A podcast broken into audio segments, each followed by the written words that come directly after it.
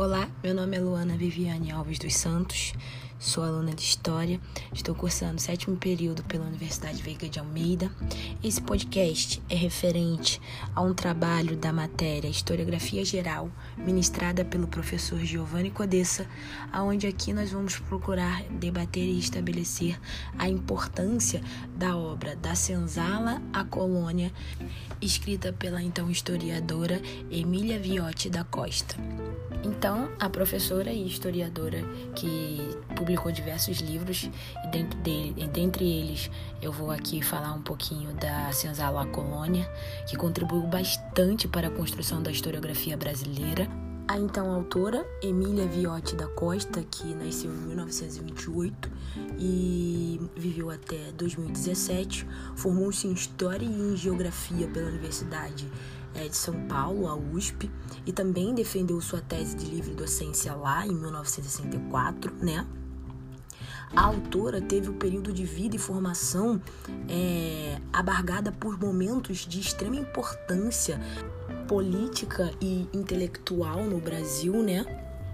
Ela teve sua formação inicial, ela acontece durante o Estado Novo, que é um contexto de Segunda Guerra Mundial, um momento que acompanha né, a morte de Getúlio Vargas e as profundas transformações é, pelas quais o Brasil é, passava pelo período.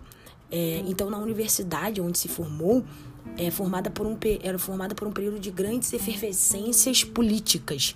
Então ela estava ali no meio de, de vários acontecimentos importantes na nossa construção da nossa nação como Brasil.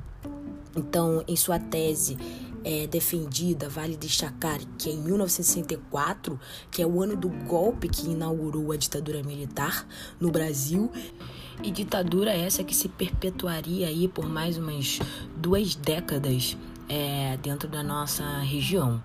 Então, é dentro dessa, de, dessa, dessa, como eu posso dizer, é dentro dessa perspectiva, dentro desse ambiente histórico que ela escreve. É, que ela tem a sua formação acadêmica e, e, e se prepara para escrever é, da Senzala Colônia, que teve a sua publicação em 1982.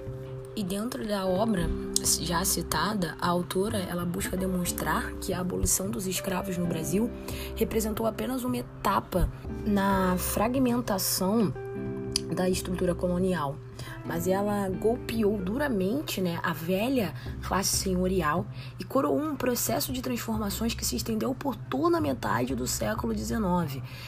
Tal processo prenunciava a transição da sociedade senhorial para a empresarial, o trabalho escravo para o assalariado, é, a monarquia para a república. Então a obra ela tenta reconstruir a estrutura social e econômica daquele período durante é, o qual emergiu é, uma nova classe dirigente, ainda predominantemente agrária, que assumiu a liderança com a proclamação da República. E vale ressaltar que a proclamação teve, ela servia, ela teve, ela teve a sua propagação porque ela servia é, melhor aos anseios de autonomia da época. Então essa nova oligarquia, ela emerge, né, dentro da sociedade, ela tem uma característica mais dinâmica, ela se posicionou com firmeza ao lado dos setores sociais e políticos é, de espectro amplo é, que tinham como, é, como um discurso, uma retórica que defendia o fim da, o, do regime escravocrata, que aquela altura, né, aquela altura que, que é retratada no livro, o, o regime escravocrata só era defendido por é, setores agrários mais atrasados e ineficientes.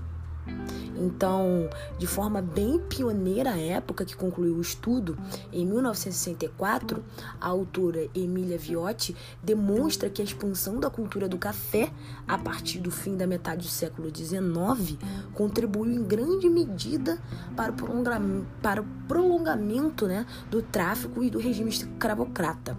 Até a publicação da obra, é, publicada pela historiadora, a obra da Senzala, A Colônia, é, os estudos eram voltados, a maior parte né, considerava a abolição como fruto exclusivamente de movimentos abolicionistas, atribuindo uma importância vital à atuação do imperador Dom Pedro II, da princesa Isabel e à legislação emancipadora é, editada sob seus governos, sem, no entanto, relacioná-la às demandas sociais e econômicas que estavam em curso.